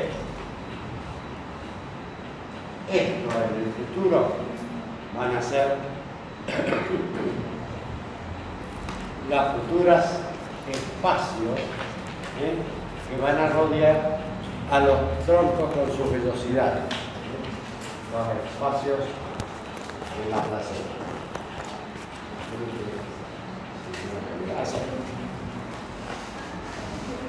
Entre la segunda y la tercera semana, este cordón de células sigue avanzando esto pasa en todos lados.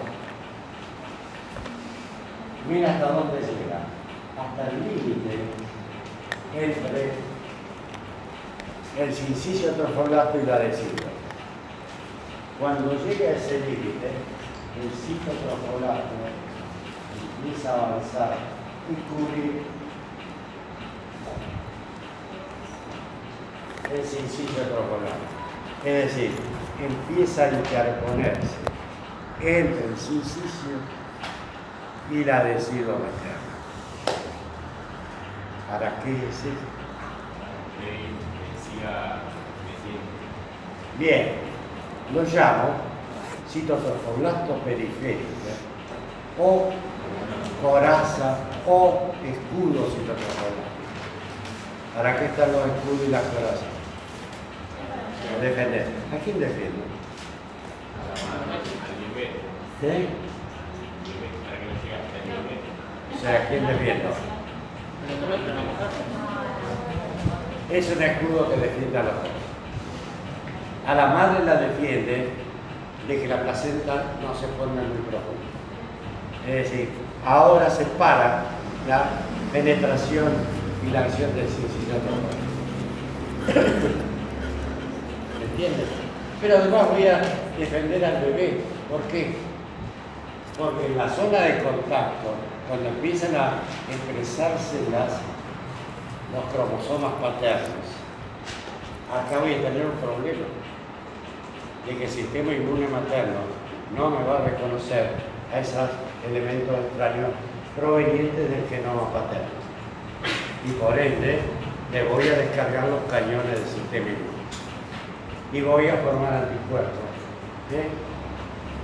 Y entonces necesito que alguien me frene esos anticuerpos. Y alguien me frene el sector T. El citotropolato periférico es el gran defensor. Ahora es el embajador externo que impide que haya guerra entre el embrión y la madre, y la madre logre atacar a los tejidos Hay dos zonas de contacto entre la madre y el bebé. Una es la zona de contacto entre el trofolato y el silo. La otra zona de contacto es entre sangre materna y el sencillo trocolado. Ahora, como yo le decía, el sistema inmune, el importante para el sistema inmune es los tejidos, no los líquidos, no la sangre. ¿eh? Acá va a funcionar el sistema inmune, acá no. ¿Eh? La sangre, la linfa, todo, el transporte de elementos del sistema inmune pero no de acción. La acción se realiza en el intersticio, en los tejidos.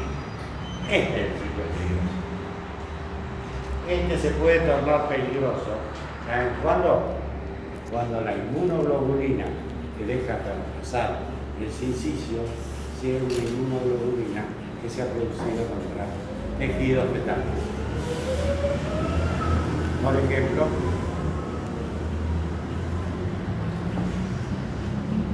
RH. El RH es un grupo sanguíneo.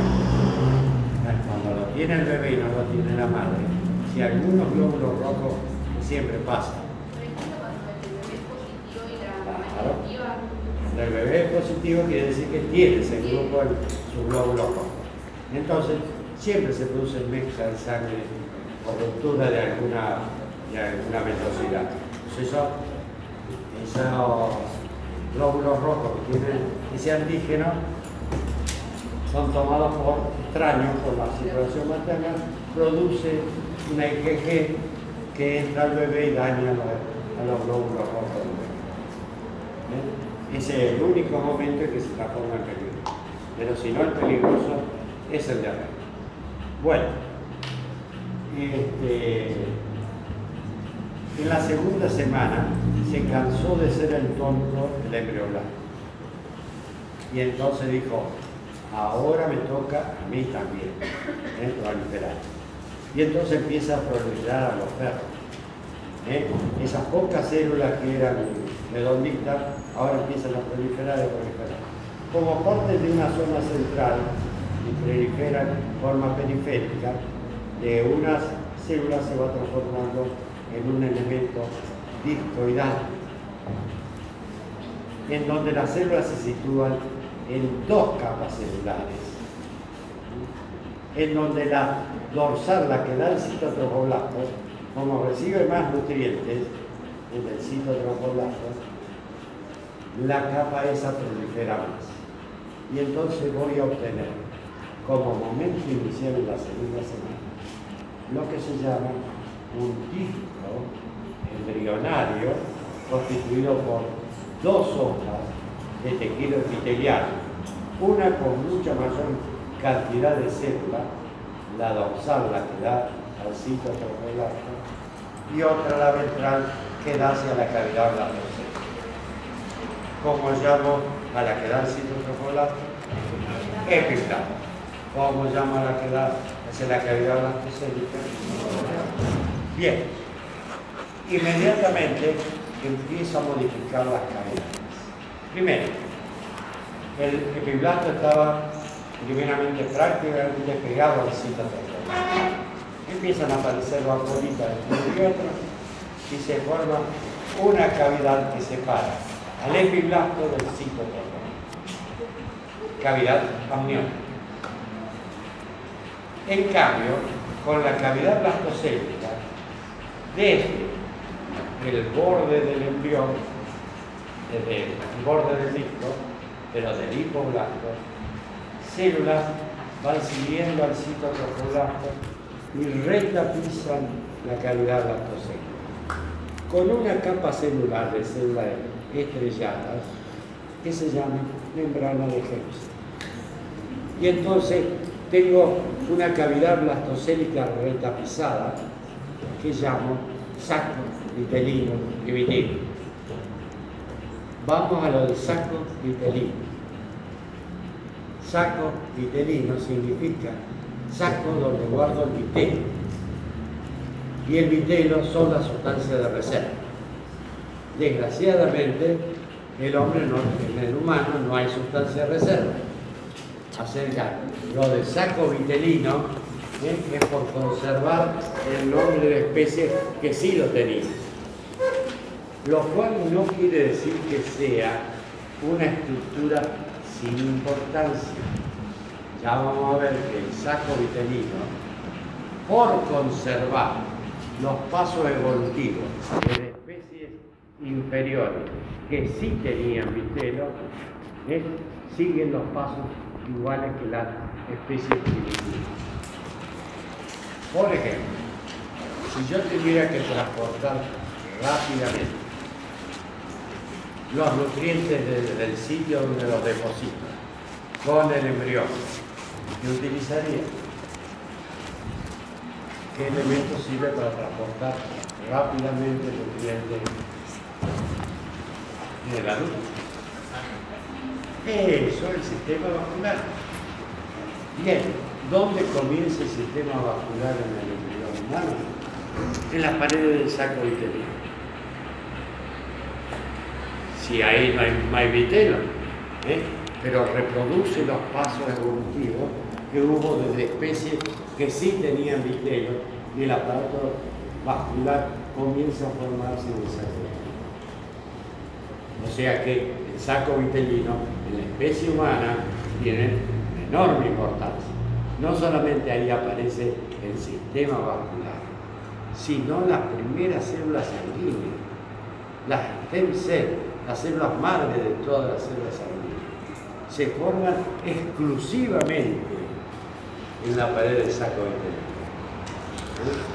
Fíjense hasta qué modo es importante el saco vitelino, aunque no tenga vitelo en la especie humana.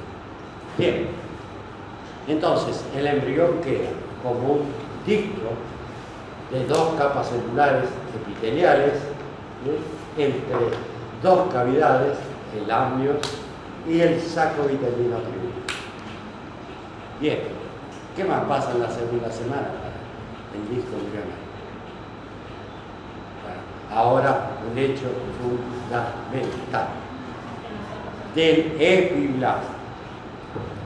Del epiblasto se comienzan a desprender células de lo que va a ser el polo caudal del epiblasto, del embrión. Así que células epiblásticas se meten entre la membrana de Heuser y el citotrofolato, y entre el amnio y el citotrofolato. Y comienzan a separar a todo el citotrofolato del embrión y sus dos cavidades. qué características tiene este tejido que avanzó y se colocó rodeando a todo el embrión. O sea, que ahora ha aparecido un tejido capaz de producir sustancia intercelular abundante. ¿Qué características va a tener la sustancia intercelular? Sí, ¿por qué? Espacio tercero. En ese espacio tiene que haber un buen difusor de nutrientes. ¿Cuál es el buen difusor de nutrientes que va a haber en esa sustancia intercelular? El tejido todo, pero la sustancia intercelular, que es lo que caracteriza a este mesodermo que se ha formado, ¿eh? tiene que tener agua, agua. Es decir, tiene el 70% de agua, igual que el tejido conectivo del adulto. Pero ¿por qué tiene tanta agua? Porque es capaz de conservarlo el tejido del agua. ¿Cómo lo conserva? Y no deja ¿Eh? Porque las células del mesodermo son capaces de producir el primer glicosamino glicano que se denomina ácido hialurónico. Y el ácido hialurónico ¿eh? es una molécula capaz de atrapar enormes cantidades de agua e impedir que las moléculas pasen de un lado a otro, ¿Eh? Y entonces se hizo capaz el tejido de conservar agua sin que fluya. En el adulto les parece que es importante que el tejido conectivo siga cumpliendo esta función de conservar agua. El agua es el elemento fundamental. ¿Por qué? Porque difunde, permite reacciones químicas, sin agua no hay vida. ¿Estamos de acuerdo? Justamente, pero es una pregunta fuera de en la vejez, la pérdida de la totalidad de se ve debido a la pérdida del dispositivo en el plazo de de costo. Mira mis, mis, ya no son arrugas, son cicatrices. Aquí te parece que se ve.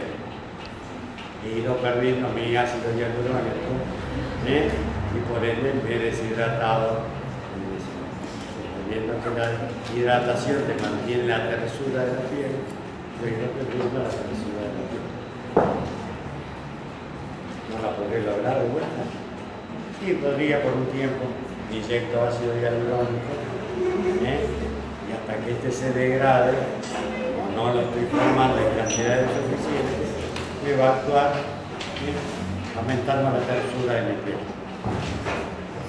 No colágeno no colágeno. El colágeno no es el reemplazante del ácido hialurónico. ¿Qué hace el colágeno? Resiste y por ende, por ende, da rigidez al tejido. El tejido aumentado con colágeno no se mueve. Es una estructura rígida. En cambio, cuando tiene ácido hialurónico eso puede deprimirse ¿eh? cuando soltar la presión vuelve a su forma natural, tiene movimiento. Se distingue rápidamente si alguien lo inflaron con colágeno o con ácido hialurónico. El que está inflado con colágeno prácticamente pierde la movilidad de, la, cara y la expresión. Bueno, está haciendo una digresión para que no se dejen engañar con el colágeno. Además, el colágeno con el tiempo comienza a movilizarse también. colocan colágeno soluble y entonces empiezan a aparecer puntos en algunos lados más. Hay que volver a operar, No se dejen engañar. Bueno, espero que no lo precise por mucho tiempo. Este, el mesodermo entonces ha cubierto todo. Se dan cuenta que he colocado el epitelio que era el trofoblasto, ahora le he sumado un tejido conectivo embrional. He formado la famosa dualidad epitelio conectivo. Es decir, una membrana que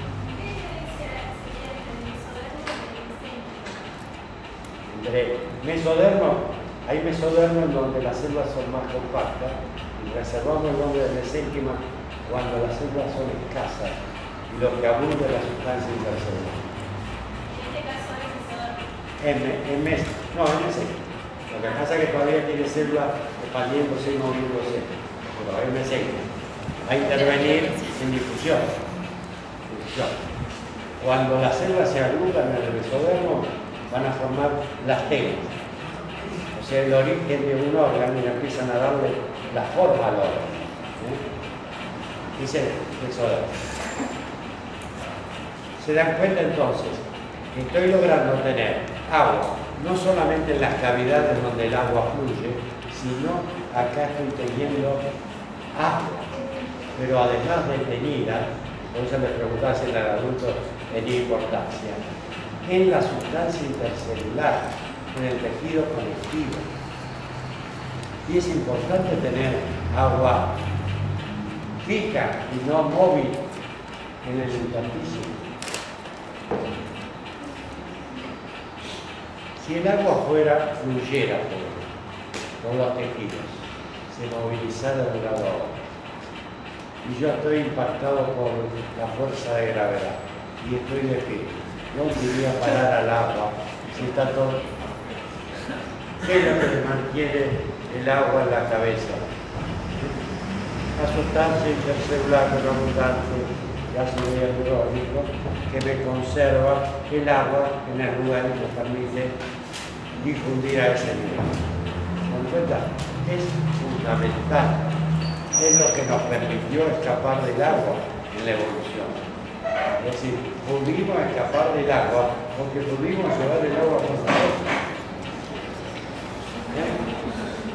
Es decir, de animales unicelulares que tenían que vivir en el agua, fuimos capaces de ser multicelulares y pasar después a la tierra, escapar del agua, porque fuimos capaces de llevarnos el agua dentro nuestro. Así es que el agua en el mesénquima tremendamente importante. Bueno, si eso es así, en ese mesénquima, en ese mesodermo, empiezan a aparecer la parte media pequeñas cabezones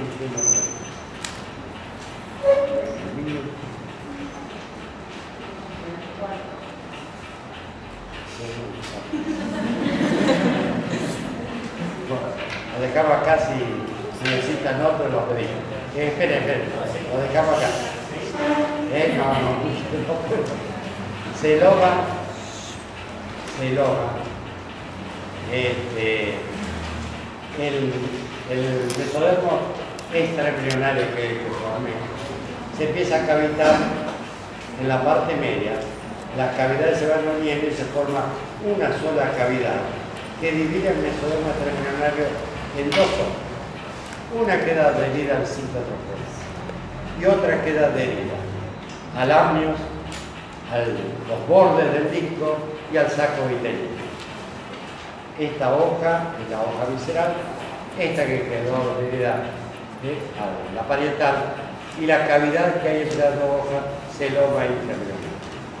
Pero hay una parte entre el amnio y el citotrofolato que no se cavita y queda como un puente de mesodermo uniendo la hoja parietal con la hoja visceral. Ese puente se lo llama pedículo de gestación, porque es el único elemento que sostiene al embrión. Ahora está rodeado todo de una cavidad ¿eh? que sostiene al embrión el pedículo de gestación. Futuro. El meso el pedículo fijación es lo mismo que. No, no. Alantoide va a ser una saliencia del saco vitelino que se mete en el pedículo. Se mete en el Exacto, esa es la lactasa. Bueno, y el otro elemento importante. Ahora tengo mesodermo hoja y trofoblasta. ¿Sí? Sí, sí, sí. Esas tres capas se denominan. ¿eh? Todo va a estar estructurado por el corio. O sea, trofoblasto más mesodermo extraembrional. ¿eh? Va a ser todo corial. Mesodermo, velocidad corial, saco corial, eh, la placenta hemocorial, todo va a llevar ese apellido. Corial. ¿Qué está significando? La estructura está formada por la suma de trofoblasto más mesodermo.